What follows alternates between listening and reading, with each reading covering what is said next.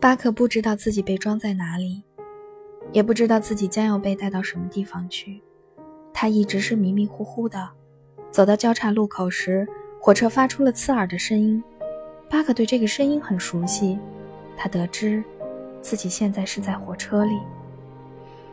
巴克以前经常跟大法官米勒一起外出旅行，他记得坐在行李车厢里是什么感觉。巴克犹如被绑架的国王，满腔怒火。他眼神里流露出的愤怒，使那个陌生人感到危险。他扑过来，打算掐住巴克的脖子，但是巴克尽力躲开了。巴克趁机咬住了那个陌生人的手，鲜血淋淋，直到他被勒得喘不过气来。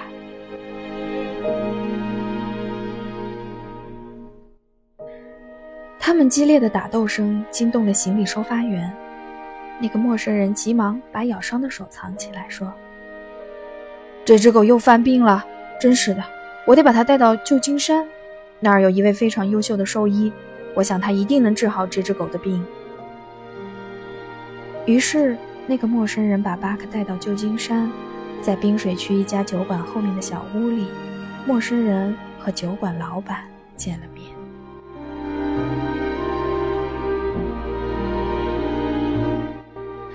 那个陌生人嘟囔道：“我这么辛苦的跑一趟，才给五十块钱的报酬，下次就算给我一千块钱也没用，我再也不会干这种苦差事了。”他的手用手帕包着，手帕已沾满了血迹。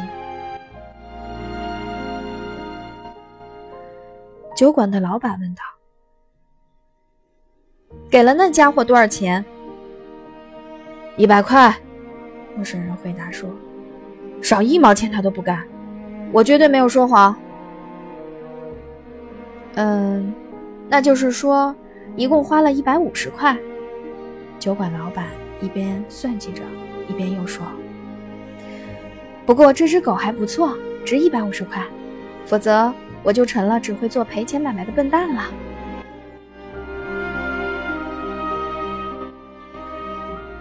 陌生人把手帕解下来，看着被咬伤的手说：“万一我弄不到治狂犬病的药。”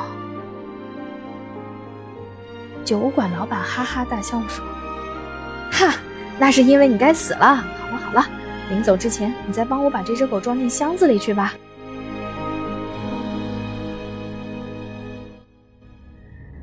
巴克觉得头昏目眩，口干舌燥。全身的疼痛让他难以忍受，他的生命似乎已经流失了一半。尽管如此，巴克仍然竭尽全力地想跟敌人对抗到底。但精疲力尽的巴克又一次被甩翻到地上。最后，酒馆老板和陌生人把巴克脖子上的绳子解开，狠狠地把他扔进了一个木质的小箱子里。那箱子就像笼子一样。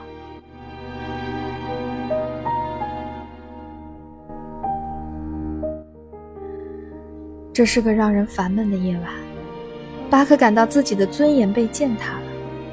他满怀悲愤地趴在箱子里，他不知道这到底是怎么一回事儿，他也不知道这些陌生人想干什么，更不知道他们为什么要把他关到这个笼子里。但巴克隐隐约约地预感到，灾祸即将来临。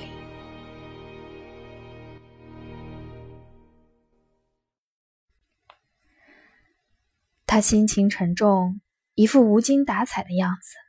夜里有好几次，小屋的门嘎吱一声打开了，巴克便突然精神焕发，猛地跳起来。他以为是大法官米勒或那几个男孩子来了，但巴克看见的却是酒馆老板。一看到他那张有点浮肿的脸，巴克本来打算要发出的欢叫声，就变成了粗野的嚎叫声。第二天早晨。四个衣冠不整、蓬头垢面的男人走了进来，他们把关着巴克的箱子抬到外面。巴克从长相就看出，他们都是一些邪恶的家伙。他断定，这又是一群要来虐待他的人。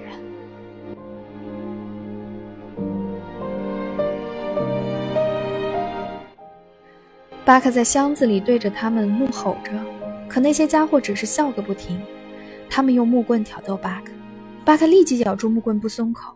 后来巴克才弄明白，他们只是拿他取乐而已。于是巴克愤怒地趴下，任凭他们处置。他们把箱子抬上一辆运货的马车，就这样，巴克在箱子里开始被一次次的转手。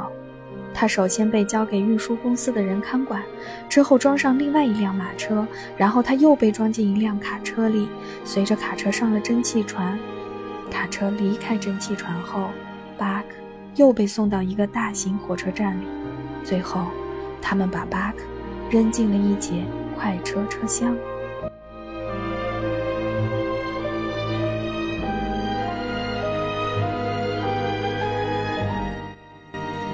漫长的两天两夜，巴克待在这节车厢里，除了可以听到火车行进的声音外，其他什么也没有，当然也不会有吃的。巴克心中充满了怒火，他对任何人都大声吼叫，就连一开始对他很友好的信差们，也反过来逗他、嘲笑他。巴克气得浑身颤抖，他怒吼着向箱子外扑过去，可得到的却是那些信差。变本加厉的嘲笑，他们一边挥舞着手臂，露出洋洋得意的表情，一边发出令人厌恶的呜呜声。巴克觉得自尊心被彻底践踏，他愤怒到了极点。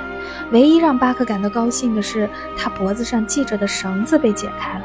他下定决心给虐待他的人一点颜色瞧瞧，而且绝对不会再让那些男人。把绳子拴在他的脖子上。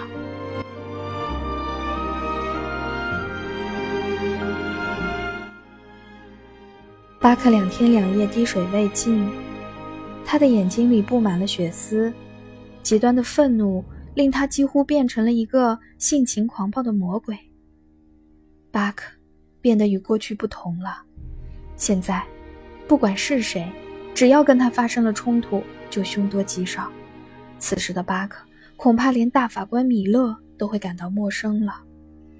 火车到达了西雅图，那四个男人把巴克卸下来，信差们也不仅为摆脱这个魔鬼而松了一口气。